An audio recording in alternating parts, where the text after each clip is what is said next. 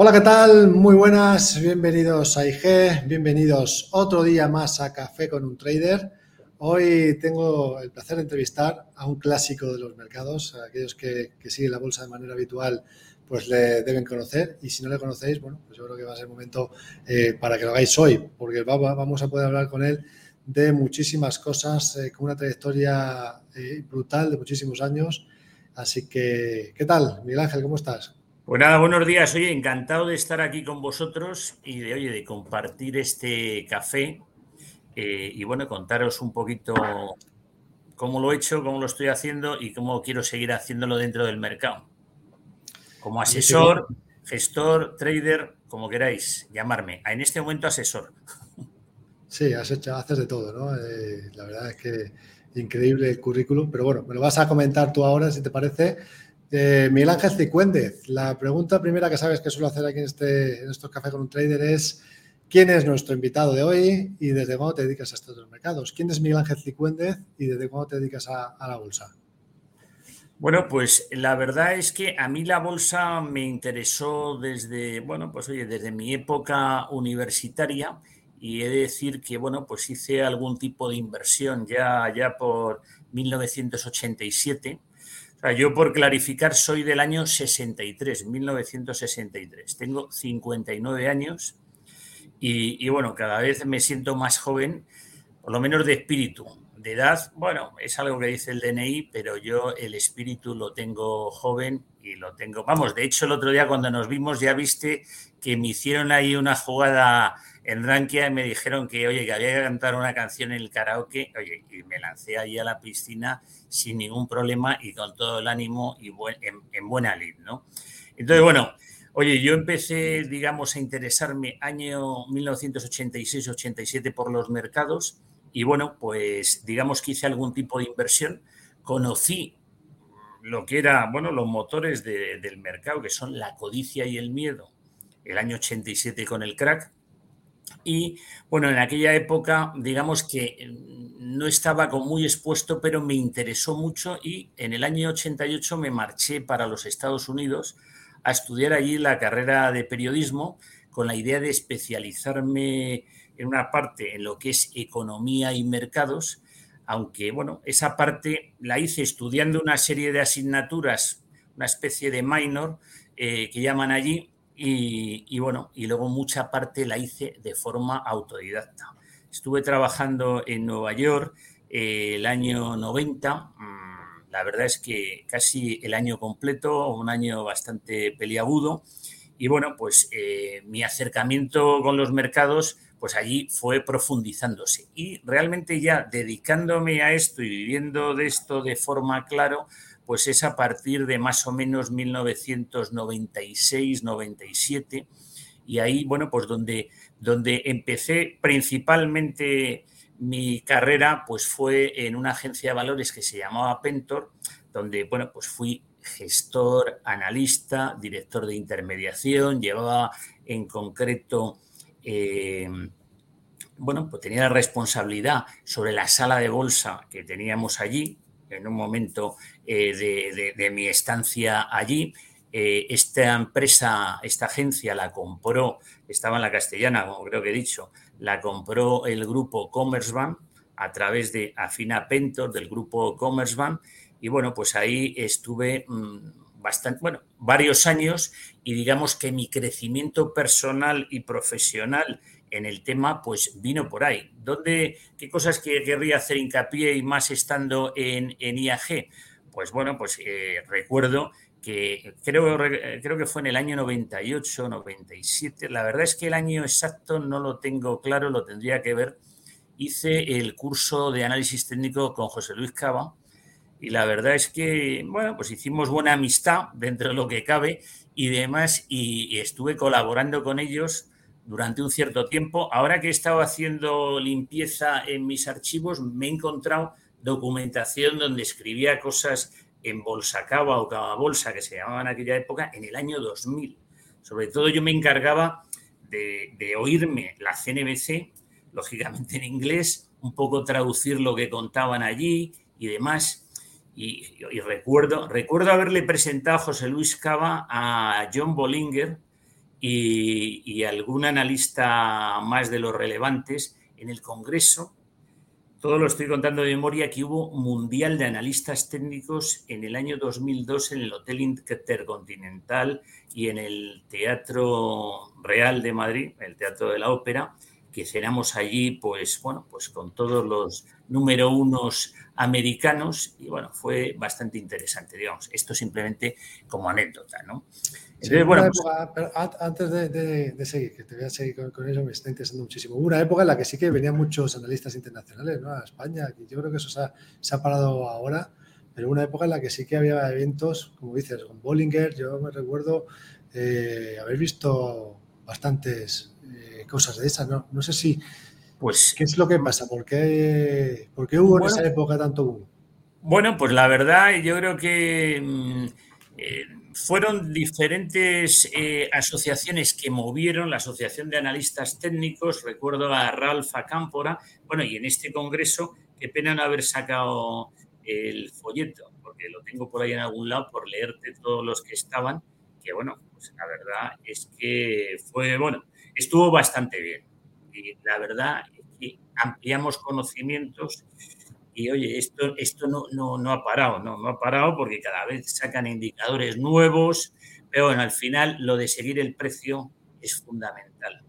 Y bueno, la verdad yo he ido incrementando mis conocimientos y tomando ciertas decisiones en las cuales la verdad es que la que a mí me ha llevado a pensar que es la mejor es la combinación, que ya hablaremos, de las opciones con el análisis técnico.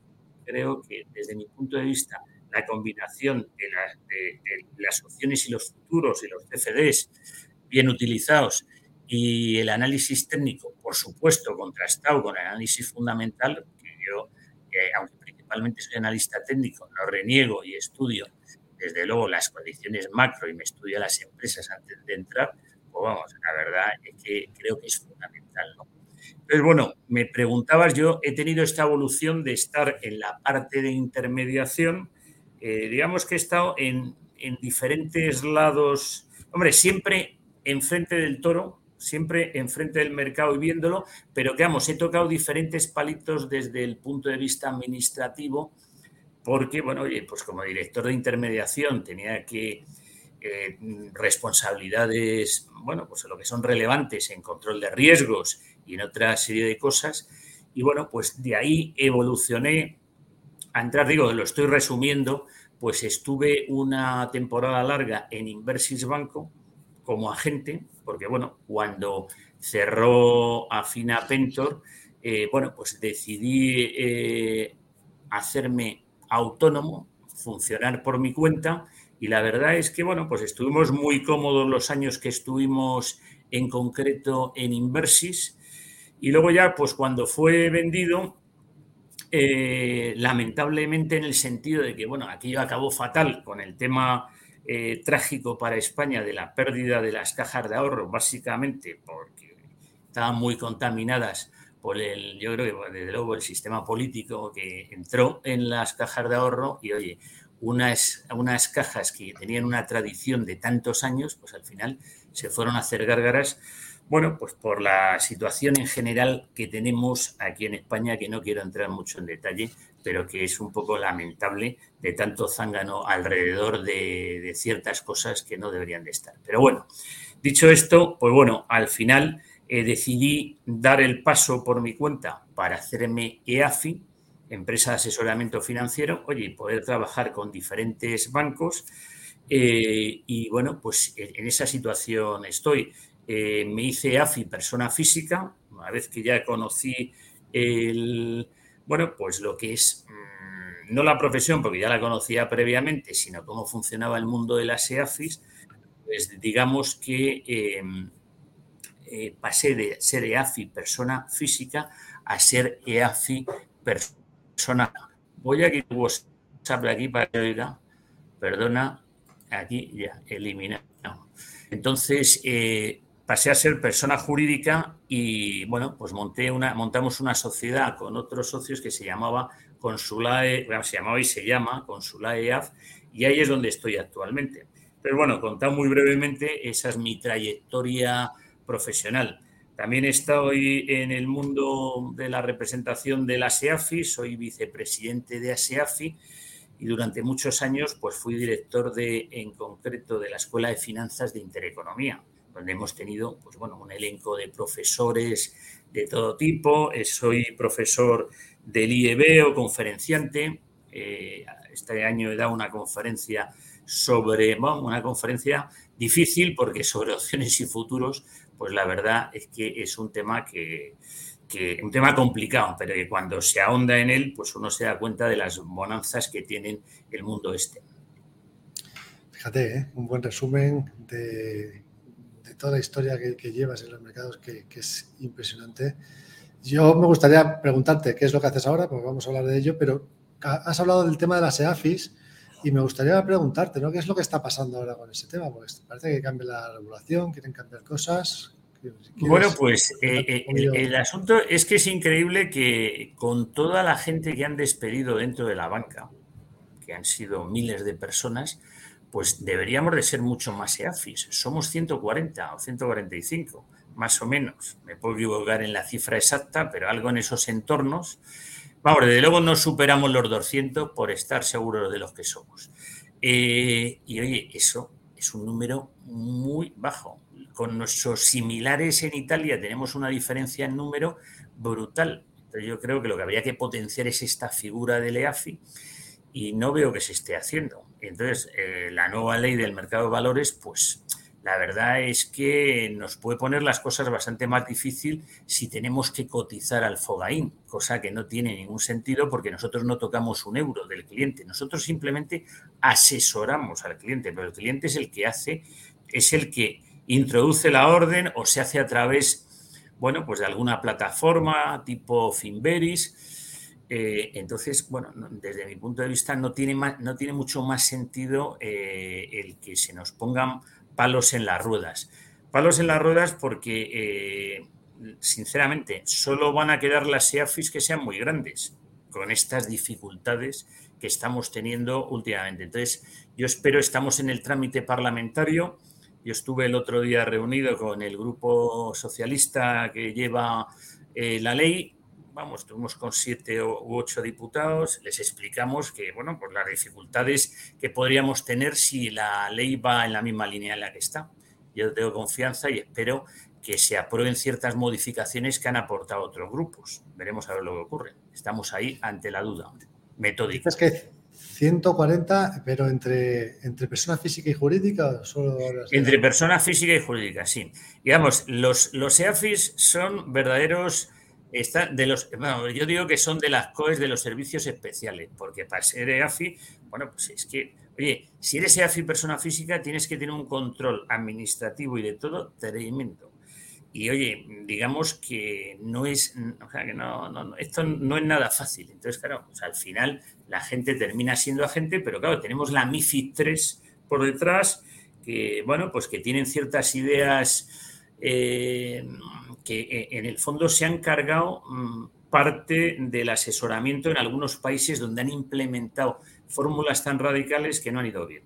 Pero bueno, veremos a ver qué ocurre, esperemos que la sangre no llegue al río y que al final bueno, pues que se apoye una figura como la nuestra, que creo que es una figura muy relevante y que puede ayudar mucho, sobre todo, al pequeño inversor, que en este momento pues está muy perdido. Vamos, solo hay que ver lo que está pasando en los mercados, la gran caída que ha habido en, histórica en renta fija y en renta variable este año. Y entonces, bueno, pues eh, hay ciertos EAFIS porque, que lo están haciendo aceptablemente bien este año, que es un año muy difícil. Pues fíjate, ¿eh? es un año difícil, ¿no? Dificilísimo. Como pues sí, sí, sí, dificilísimo. Dónde meterse. Aunque desde, desde, luego, desde el punto de vista técnico, se veía claramente que te estábamos haciendo un techo en el mes de noviembre, diciembre, pero vamos, claro, o sea, hay que decir, solo mirando un poco los gráficos, sí. es que luego hay que hacerle, claro, lo, lo fundamental del análisis técnico es la disciplina. Pero vamos, yo vi claro que se estaba haciendo un techo en noviembre diciembre del año pasado, razón por la cual, pues bueno, oye, yo me fui en parte a, estar o en liquidez o muy, muy cubierto. Muy cubierto, ¿cómo? Pues vendiendo opciones call en el dinero. en el dinero intentando llevarme los dividendos en valores buenos y bueno, y, eh, estoy contento con el año porque no está siendo malo para nosotros. Eso es lo que te quería preguntar, ¿no? Actualmente, ¿qué, es lo que estás haciendo exactamente? Porque, bueno, pues mira, nosotros lo que asesoramos son carteras individuales, hacemos trajes a medidas, pero bueno, de lo que más te puedo hablar eh, en concreto es de una SICAP que yo asesoro, ya que me preguntas, que se llama Eurohispano Opciones SICAP, que desde, bueno, desde mediados del, del 2020 la llevo yo exclusivamente. Quiero decir que y utilizo la siguiente estrategia.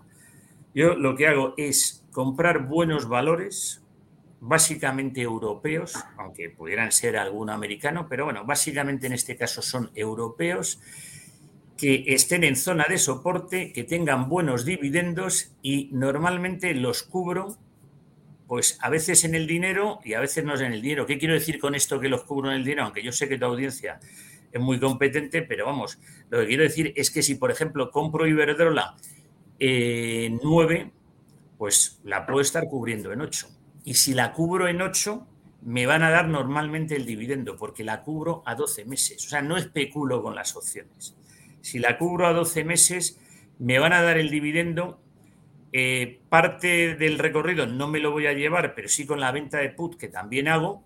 Y bueno, pues eso me hace tener una prima, porque cuando uno vende una call en el dinero, aunque parezca mentiro, mentira, hay cierta, cierto valor temporal. Si el valor temporal es un 7%, un 6%, porque cuando lo haces es en un momento de soporte, pues te están regalando un 6 o un 7%. Si encima te llevas el dividendo, a lo mejor a Iberdrola y le sacas un 10% o un 7%. Pues está muy bien. Y es que Iberdrola es un caso real. Curiosamente, hoy voy a sacar mi primer corto en YouTube, que lo tengo preparado, y es como Iberdrola, que es nuestra primera posición en Eurohispano Opciones ICA. Y entonces, bueno, pues oye, si nosotros hicimos, es que recuerdo que hicimos una compra en 8,75 y le vendimos una call, pues oye, es que nos hemos llevado un 5, un 6, un 7%, es una de las razones por las cuales la SICA pues, está en positivo en este momento del año. Vamos, el otro día antes del dato de inflación estaba subiendo 1,8. Que oye, al Tran Tran no con una gran volatilidad, lógicamente ha estado en negativo en algún momento de los difíciles, porque claro, hay que tener en cuenta que hay valores que es que los han crujido. O sea, y, verdad no han cogido, pero sí, por ejemplo, tengo, digo por hablar de valores, españoles que los tenemos más cercanos, pero Red Eléctrica, Enagas, valores que tienen dividendos y que han tenido soportes y que los han roto, pues oye, eso te puede meter en ciertas pérdidas. Pero claro, como tenías un colchón de a lo mejor un 10, pues oye, esas pérdidas, pues a la mínima que esto rebota, ¿qué es lo que he hecho yo ahora mismo con este rebote? Pues oye, coles que tuve en el dinero, pero que ya no están en el dinero, es decir, por poner un ejemplo, si yo tengo red eléctrica en 17 y la cola tengo en 17, pues digo, esta ya no me protege apenas nada. Cojo, me la cambio, me voy 12 meses más adelante y me vendo la 15. Ya la protección la voy a tener y seguramente como es a 12 meses me voy a llevar el dividendo. Estoy diciendo algo un poco complejo, pero esta es una manera, estoy regalando conocimiento que es lo que hay que hacer. Ese conocimiento a mí, por ejemplo, me lo dio en su día José Luis Cava el año 98 explicándome cosas que yo desconocía en ese momento.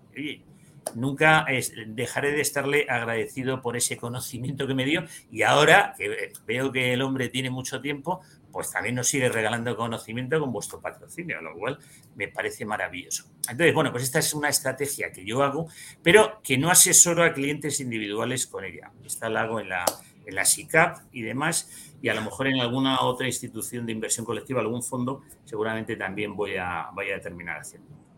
En la SICAP este año estáis en positivo porque has operas con derivados, ¿no? Aparte de opciones también, pues futuros, no sé si tocan los CFDs también.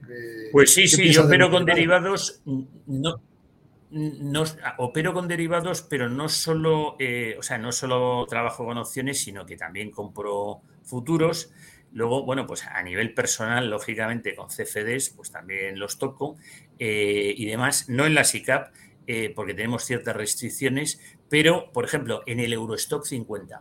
Quiero decir, lo normal es que habiendo empezado en el Eurostock por encima del 4.300 el año, ahora mismo exacto, tendría que mirarlo, eh, y estando donde hemos llegado a estar, pues deberíamos estar palmando una tela. Si tenemos ETFs del Eurostock, que tenemos, y tenemos cobertura. Entonces ahí o compro futuros del Eurostock 50 o compro ETFs y le vendo opciones call. Algunas te dan dividendo y algunas el dividendo se incluye dentro del ETF. Entonces también hago ese tipo de estrategias. Entonces, bueno, desde luego son fundamentales para el éxito de esta SICAP y sobre todo cuando entramos en mercados bajistas.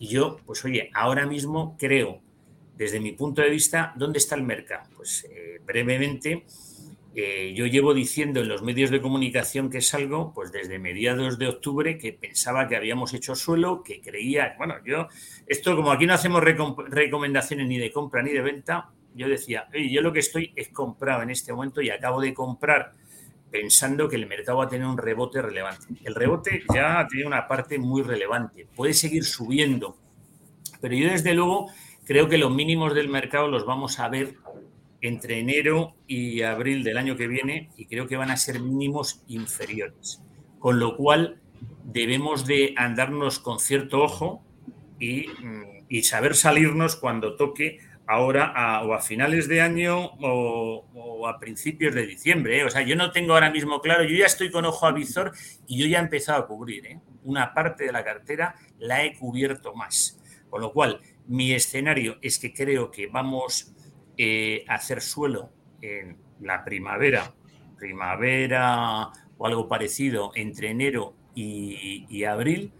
Seguramente haremos suelo y desde ahí pues vamos a tener una oportunidad muy buena en renta variable y desde luego ya la tenemos en renta fija, por ejemplo, renta fija europea y en general bastante interesante como para ir entrando, porque posiblemente la inflación esté no muy lejos. Bueno, en Estados Unidos yo creo, que ha hecho techo y en Europa pues eh, estamos por verlo.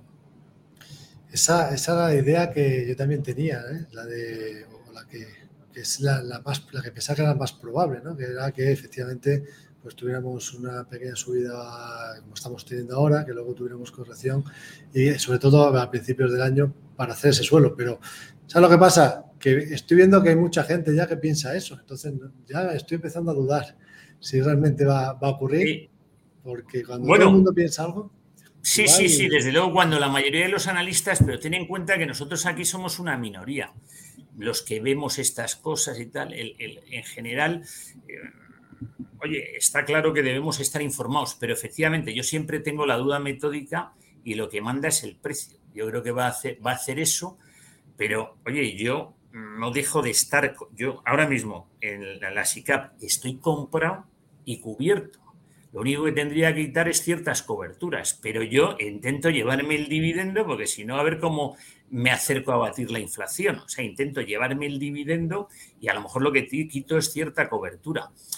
Eh, claro, en Estados Unidos, si finalmente no entramos en recesión, pues a lo mejor estamos viendo que Europa se está comportando mejor que Estados Unidos en este, en este momento. Entonces, bueno, está por ver. Hombre, tenemos la sorpresa que puede haber, eh, que nos puede dar el tema de Ucrania que puede haber unas conversaciones de paz y tal.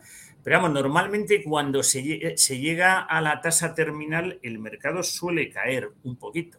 Entonces, ¿Habremos visto los mínimos? ¿No lo veremos? ¿Nos acercaremos al 3.600 del SP? Yo creo que sí, pero vamos, desde luego mm, no lo tengo absolutamente claro y lógicamente voy a estar muy encima y puedo cambiar de opinión. Esto es, oye, lanzo ahí una idea que efectivamente estamos coincidiendo bastantes analistas en que pudiera ser así y, bueno, pues veremos a ver si sí o si no. Y oye, ya lo iremos comentando. Si me convocas otra vez, yo te puedo ir actualizando mi pensamiento y demás y estaré encantado de contárselo a la audiencia.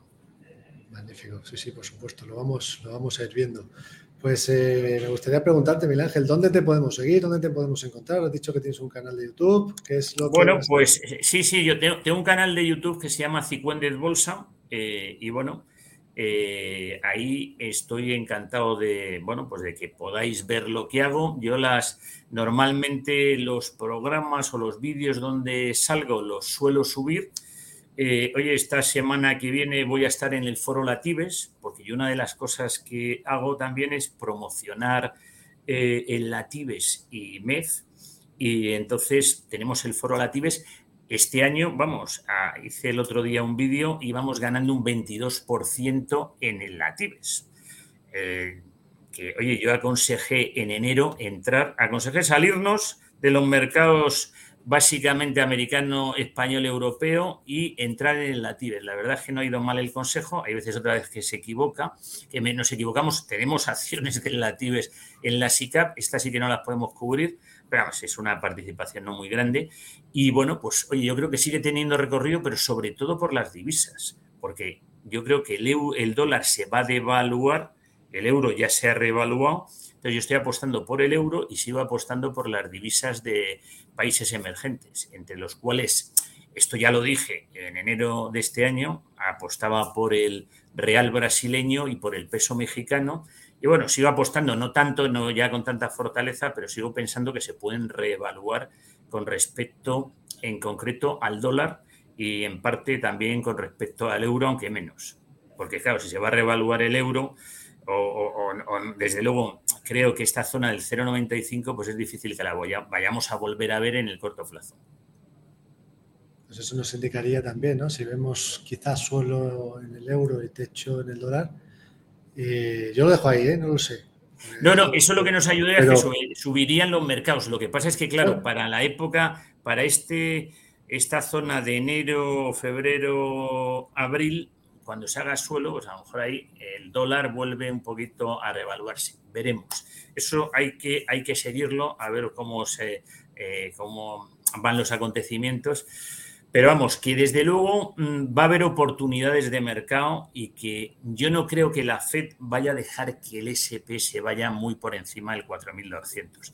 Pues no nos interesa, han hecho declaraciones, oye, la Fed nos corta el grifo y, esto pues le cuesta subir. Y entonces, bueno, pues cuando ya la tasa terminal, aquí hay que esperar a que la inflación esté por debajo de la tasa de, los tipos de interés. Cuando llegue ese momento, pues ahí podremos decir que estamos muy cercanos eh, al suelo del mercado. Y entonces, bueno, pues en esas estamos. Ya sé que hay muchos que están esperando ese momento, pero bueno, estará cercano, pero muchos que son muchos que oyen estos vídeos y que oyen otros medios, pero en general ya sabemos que la masa que invierte está a otras cosas. Ahora mismo donde está es que está palmando un dineral, porque bueno, pues la codicia mm, les cegó en concreto en, ah, bueno, en las subidas que hubo en el Nasdaq, pero bueno, difícilmente, solo hay que ver las correcciones que han tenido las FAN, que son brutales. Entonces, esas correcciones retomar al alza esa parte va a ser bastante complejo con estos valores. Hemos visto ¿no? como el bono americano de 10 años pues, había subido muchísimo en rentabilidades, acercándose al 4, el máximo que ha tenido ahí el techo, 4,40, 4,60 ¿no? por ciento. Y bueno, ahora lo que el mercado está descontando que podría ser la tasa terminal en el 4,75. Entonces, eh, parece que sí que estamos cerca, pero a ver si definitivamente, pues... Hombre, eh, la, inversión que estamos viendo en, la, en concreto en los, en los tipos de interés, eh, vamos, en los bonos americanos, estaba viendo también aquí el bono que curiosamente hoy está cayendo, está en 3,80. Entonces, bueno, esto es muy bueno para la renta fija, porque la renta fija, pues ya sabemos que Ahora eh, ha subido mucho en rentabilidad, ha caído en precio, pero ahora está ocurriendo, va en la dirección contraria. Estamos viendo buenas oportunidades. Estamos, oye, el que los, el bono a el bono a dos años tenga una rentabilidad americano, una rentabilidad superior al bono a diez años, pues es algo que lo que nos está anticipando es de recesión. Entonces ahora estamos con el efecto ilusorio de que ha bajado la inflación pero, oye, si termina viniendo la recesión, que es lo que no sabemos si va a ocurrir en Estados Unidos, aquí en Europa parece que vamos, que vamos de cabeza a, que la recesión llegue. Vamos, yo no, creo que no tengo duda y de hecho ya el Banco Central Europeo está diciendo que, bueno, que si a lo mejor se pausa, está la cosa entre si se pausa o pivota, ¿no? Que ahora es la, nueva expresión que en español suena un poco curioso, ¿no? Parece más bien futbolera, pero bueno. Lo de pivotar, que es bajar tipos en este caso. Lo digo por si a alguno le suena un poco extraño, ¿no? o de baloncesto más que de fútbol. pues buen resumen, ¿no? Hagamos de, comentar. Hombre, yo, yo, también considero que en la próxima fase correctiva que tenga el mercado, porque ahora, pues en el momento en el que estamos hablando, estamos en un rebote potente, yo creo que la próxima fase correctiva se quede donde se quede, se haga mínimos por debajo del SP, o incluso si no los hace, yo creo que ahí ya vamos a tener oportunidades brutales. ¿no? No, no, desde luego que sí. Sobre todo vamos a entrar en una competencia clara entre la renta fija y la renta variable porque las rentabilidades que van a poder dar fondos de renta fija van a ser interesantes y eso va a hacer la competencia. Hombre, siempre la renta variable comprada en buenos precios, pues oye, en la estrategia que yo digo que tiene su, una cierta complejidad, pero vamos, no muy grande. Vamos, de hecho, voy a hacer una conferencia seguramente, eh, no, se lo he dicho ni a ellos, pero eh, lo doy aquí como primicia en el IEB sobre la estrategia que yo hago, la voy a explicar allí un poco porque, oye, si le das un po si compras acciones y te cubres un poquito por arriba y te, te logras llevar el dividendo, la rentabilidad de la venta de la col y el recorrido de la acción, pues es miel sobre hojuelas y tienes cubierto el cierto riesgo de caída, pues es una estrategia muy buena que se puede dar cuando el mercado ha hecho más o menos suelo y tienes miedo de que todavía pueda caer más y decir, oye, voy a tener una cierta cobertura. Magnífico. pues no te quepa duda que ese vídeo que has dicho que vas a subir al canal lo voy a ver. Espero que todos nuestros eh, escuchantes, ¿no? las personas que nos ven, que lo vean también. Así que, Miguel Ángel, muchísimas gracias por todo, por este tiempo que hemos pasado, por este café espero que nos veamos pronto. Pues nada, oye, aquí estoy a vuestra disposición y de todos los escuchantes. Muchas gracias, hasta pronto.